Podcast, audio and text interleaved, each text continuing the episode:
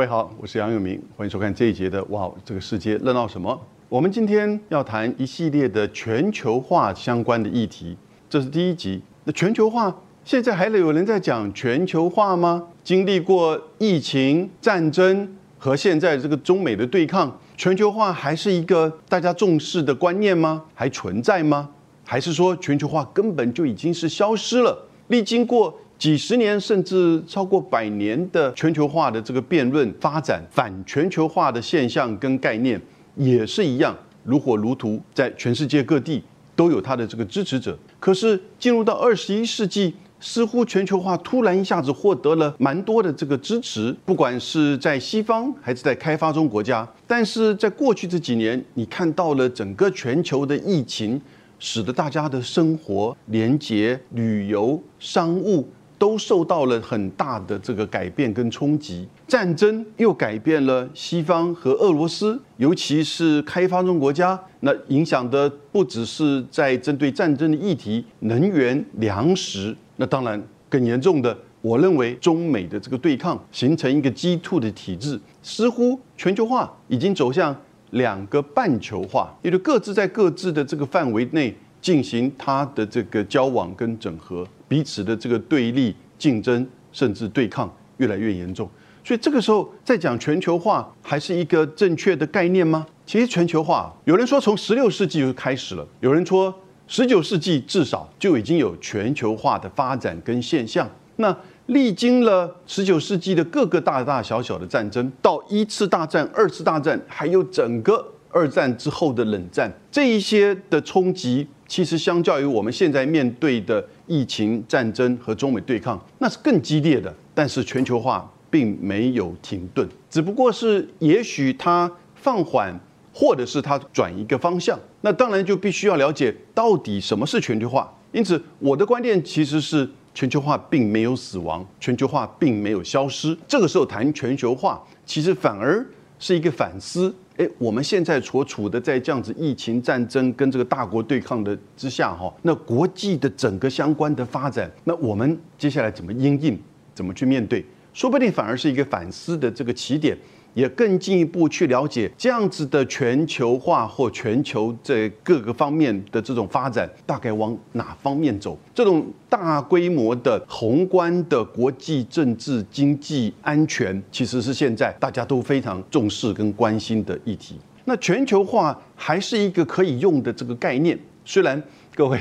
大概针对全球化的定义啊，可能超过三百个，这可能是在我们一般国际关系或者是社会科学里面最难去给它一个定义的。然后呢，每个人都有不同自己的观点加诸在上面，客观的、主观的，或者是依照来自于你所处的这个身份国家都有不同的这种解读。西方国家、开发中国家，或者是说大国、小国，都会有不同对于全球化的这种认知。跟想象，但是你发觉到它其实就是一直不断的重复在那边。为什么？因为它就反映今天这个国际社会以全球为范围，的的确确在进行的很多的连结，甚至到整合。这个整个过程，我们把它就叫做全球化。特别是在经济、科技、资讯。还有观念，这许多层面，我刚刚讲至少这四个层面，有人会再加上文化跟政治。我个人觉得文化跟政治有的时候会比较主观，会因为你所处的文化或者是族群，或者是你处的国家的这样子的一个处境哈，会有不同。因此，我比较不把政治全球化或者是文化全球化这个概念呢放在我对全球化的理解，我比较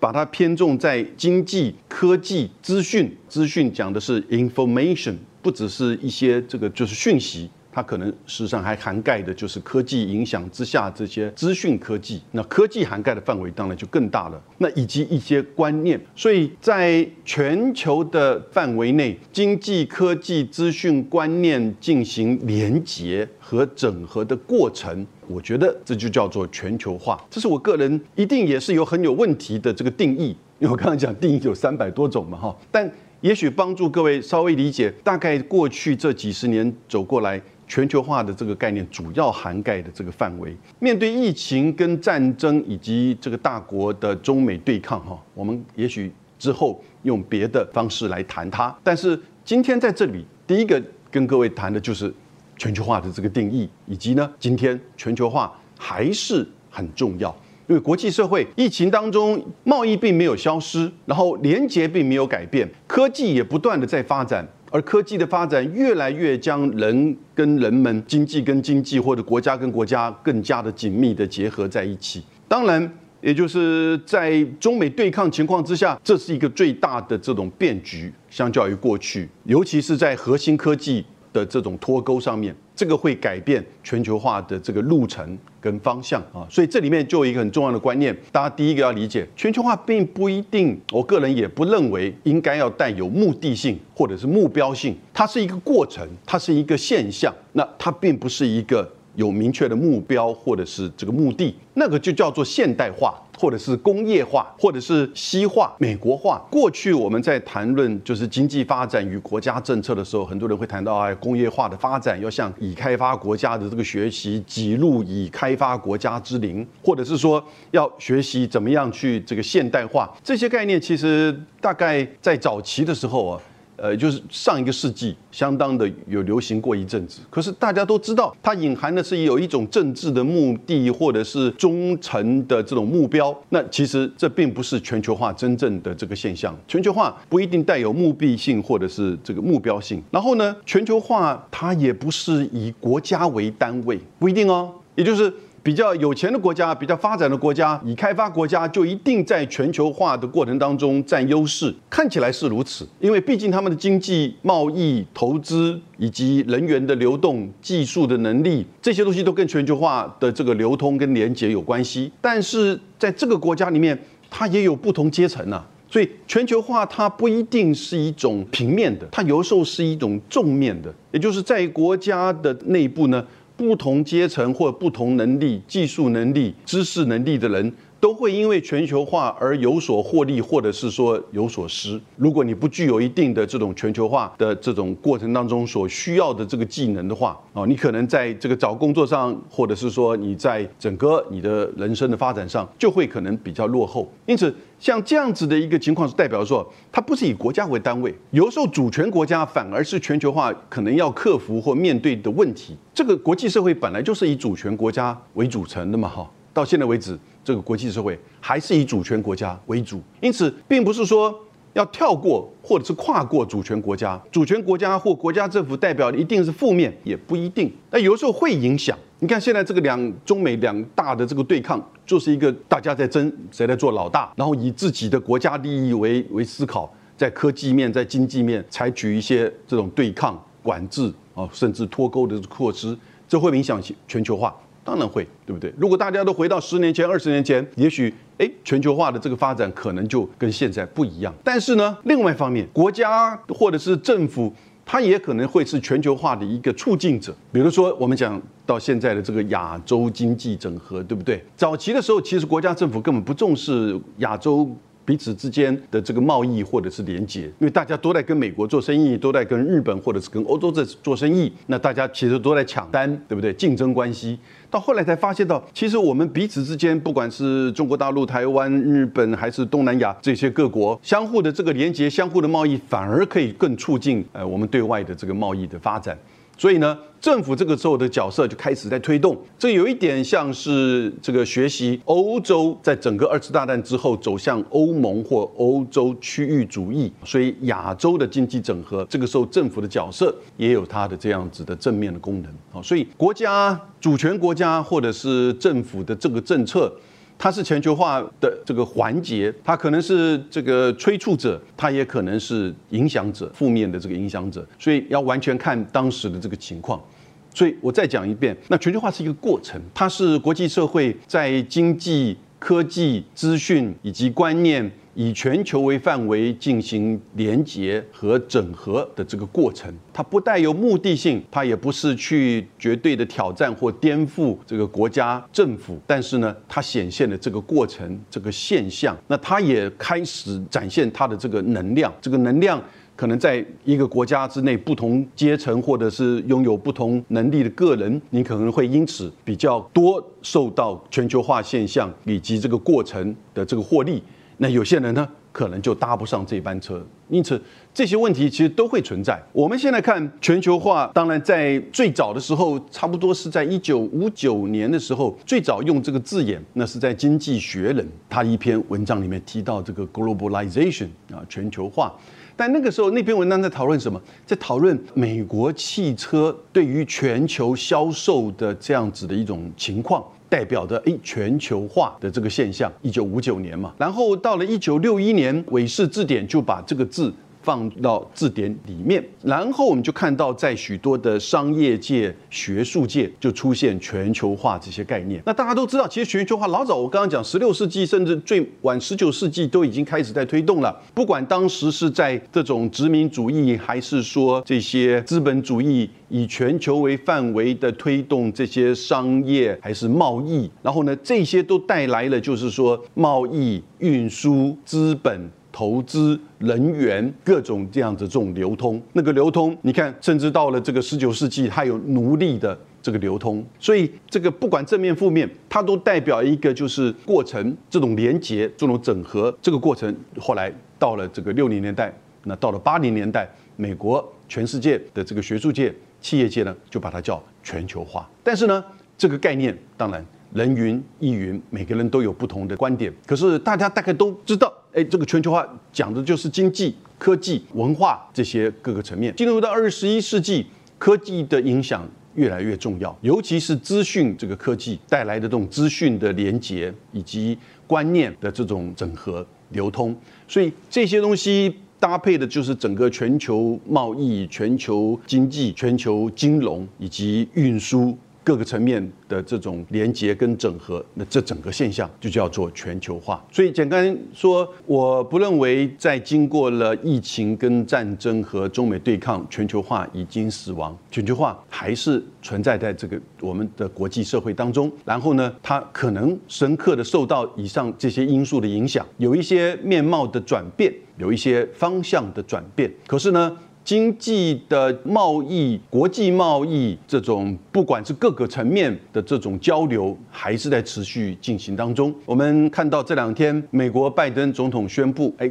这个疫情结束，在美国。那也看到在亚洲，疫情也开始放缓，或者是维持的某种程度不变。可是呢，边境的放宽已经开始在做。我们台湾也是如此，所以疫情影响之下的这种人员的交流开始现在也放宽了。可是，在经济、运输、科技的这个交流，过去一直没有断过。所以，全球化这个现象并没有消失，那它只是可能一个新的面貌，或者是一个新的。转向。今天在谈针对全球化哈，我们深入一点。那过去有人其实是很赞成支持全球化，也有人很反对质疑全球化，也有人在两者之间找到一个中间点，认为全球化是有它的面对的问题，但也有它所带来的这种。正面的效应，反支持的人是比较自由主义者，或者是叫做全球主义者，认为全球化带来的是把这个世界整合变成一个单一的世界，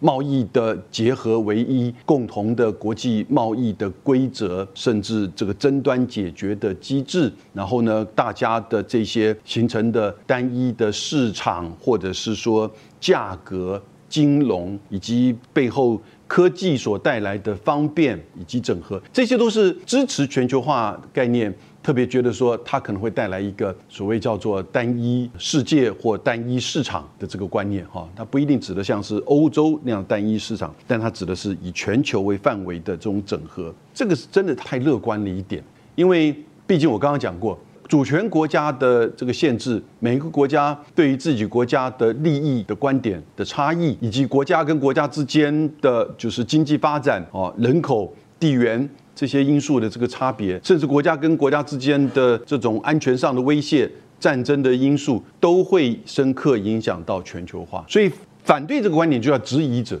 这些通常是站在比较就是过去马克思主义或者是批判理论。的这个角度，以前有上个世纪有两个理论，一个叫世界体系理论，一个叫依赖理论，是强烈的批判这种现代化或者是西方化、西化以及全球化。那个时候有相当程度就把全球化等于现代化、工业化、西化、美国化。但是它所代表的世界体系。理论呢，跟这个依赖理论就认为说，那是西方是作为核心，它其实只不过是把比较便宜的制造或者是需要的原料从海外、从别的边陲地带来去提供它的这个生产，所以它可能只是在生产这个工具还是维持的在这些核心国家，而生产的原料或者是这个能力、基本的劳力移到这些边陲的国家，甚至还有一些半边陲。像我们在亚洲被视为半边陲，某种程度比边陲略微好一点，但是呢，呃，又没有进入到核心，还是在技术层面、资本层面，那甚至文明发展的这个差异有这个差别啊。所以这样子的一个解读，有它的犀利的观察的这个价值哈。当然，它并不代表今天全球化的真正的走向。你看到后来，美国虽然我们就举半导体为例好了。他把他的这半导体移转到日本，日本移转到亚洲四小龙，现在移转到中国跟这个东南亚，那现在甚至要进入到这个印度。所以半导体的制造并不是单纯的基本的能力的资源就可以应付的，所以相当程度也代表的国家在过程当中其实也在提升它的经济发展跟技术水准。那当然，如果你一定要把它作为这样的一个阶层的划分的话，那这阶层是永远存在，核心跟边陲或半边陲的关系永远有这个现象。所以我觉得这些质疑者或者是世界体系跟依赖理论，还是有他们值得我们参考的这个地方哈。那不过他们所指涉的就是说哈，我刚刚一开始在讲的，对全球化不要用一种目的论来看待。我觉得那个就可能会有一种这种阶级的差别，或者是文明种族主义在里面作祟。那这个是质疑者的这些这个批判呢，提供我们参考的。那另外一个转换者就觉得说，国家政府我们刚刚所说的，它的存在是事实。今天就是一个 Westphalia System，也就是 Westphalia 的这个体系的国家，这个社会国际社会，也就叫做主权国家体系。就没有一个世界政府存在，每个国家靠自己来去自保自救，也要靠自己来去扩大你的经济利益、科技利益。因此，你跟别的国家存在的可能有军事安全上的担心，也存在有科技经济上这种竞争，对不对？如果就一个长的历史来看，你总是会看到这种起起伏伏、霸权的这个兴衰。那因此过程当中，如果你怎么去确保你自己不受到这个全球化的冲击的影响，这难以回避的。因此，这些都是一个必须要面对的现象。那当然有另外就是说，针对全球化，我们怎么样去？第三个观点就是这种转化论，也就是说，我刚刚提的事实的存在的一些问题。可是呢，你怎么去面对现在？理解现在，在疫情后战争发生。啊，还在进行中啊！乌克兰战争以及大国的对抗正要开始更加的深刻、更加的脱钩的时候，我们在亚洲的国家或者是在美洲的国家，怎么来去确保我们自己跟国际体系、跟世界经济能够持续的接轨，能够持续的有效的发展？那这些问题大概所呈现的这个全球化的连结跟过程，那国家都面临到。许许多多的这方面的考验。今天我们这一节谈的就是说，在这个时间点，二十一世纪到了这个二零二二年，面临到三年来的疫情，以及今年发生的乌克兰战争，还有这几年开始展开的中美的对抗，呃，中美的对抗会是可能接下来十年、二十年的国际社会的关键主轴之一，全球化。是不是还在往前走，还在秩序的这个推动？可以确定的是，贸易还是不断的进行，科技也在发展，人们也在进一步的做连接。所以我这边提出来全球化的三个内涵：第一个，全球经济；第二个，科技创新；第三个，万物连接，或者是万物联网。全球经济。这是一个我们大家看到各个层面的这种连接跟整合。那科技创新，这是一个现二十一世纪最重要的现象之一，也就是我们科技的这种改变跟提升。连半导体都是每两年甚至更快的摩尔定律，不断的在做自我的这种超脱。但是呢，科技的这个发展，它会带来新的这个经济，它也会带来新的安全问题啊。所以科技的创新。会是全球化的一个重要的环节。还有第三个层面呢，就是万物联网，那就是 I O T（Internet of Things） 或者是 I O E（Internet of Everything），万物联网。那在今天的这个已经进入到第四次的工业革命的时候呢，其实全球化应该会采取一个新的这种方向跟新的这个面貌。那国际的这个连接其实是越来越深刻。在上个世纪二十世纪的时候，学术界会倾向把全球化分为三个层面，叫经济全球化、政治全球化和文化全球化。我个人并不太赞成后面这两类的这个分类跟认定，因为我觉得。全球化不应该带有目的性，也就是说，全球化一定要走向工业化，或全球化一定要走向这个已开发国家的这个水准，或全球化一定要走向总统制还是内阁制？那或者是全球化代表的是西方文明、西方文化影响主导的？当然，并不绝对等于如此。当然，谈到文化全球化或者是政治全球化的时候，但很容易这样子的一种倾向。因此，在上个世纪的时候，谈到全球化的时候，会影响到在地或者是的这些。商业产业的发展，或者是文化，因此全球化在上个世纪的八零年代、九零年代到达就是讨论的高点的时候呢，曾经有反向提出来叫做在地化，或者是叫做 localization。但是也发现到，其实在地化也要跟全球化去做连结，所以叫做全球在地化，不是 globalization，而是 global。ization，但这些观念都是大概是提出来的，提醒我们在追求全球化的时候，了解全球化的时候，其实你所在的环境、社会、文化以及在地的一切。其实还是你的基础，你怎么样以这个基础为起点为立足点，然后去连接全球化所带来的这些便捷、方便或者是发展，这个可能也许是在增加企业获利啊，或者是在地的文化的多样化啊，这些都会有这个帮助。所以这样子的变化，一种反思之后呢，有人刚开始质疑，后来反思，然后有一些这种转化。其实我觉得这都是一个很好的这个现象。那至于政治全球化，那当然通常指的就是说国家会走向更加的民主化，这有点带西方的这些观点在里面。那看出于现在的这个国际社会，其实并不一定把它当做一个政治发展的目标。虽然我们在台湾认为民主化是我们政治发展的这个历程，但是。即使是在台湾，我们大概也不能把我们的价值观加注在别的这个社会。所以，经济全球化，我觉得还是过去讨论的真正的关键。但是，随着科技的发展，这些资讯观念的这些连接跟流通，全球化的这个样貌也就更多元了。另外，在两千年的时候，国际货币基金 IMF 它提出了一个全球化的四大内涵。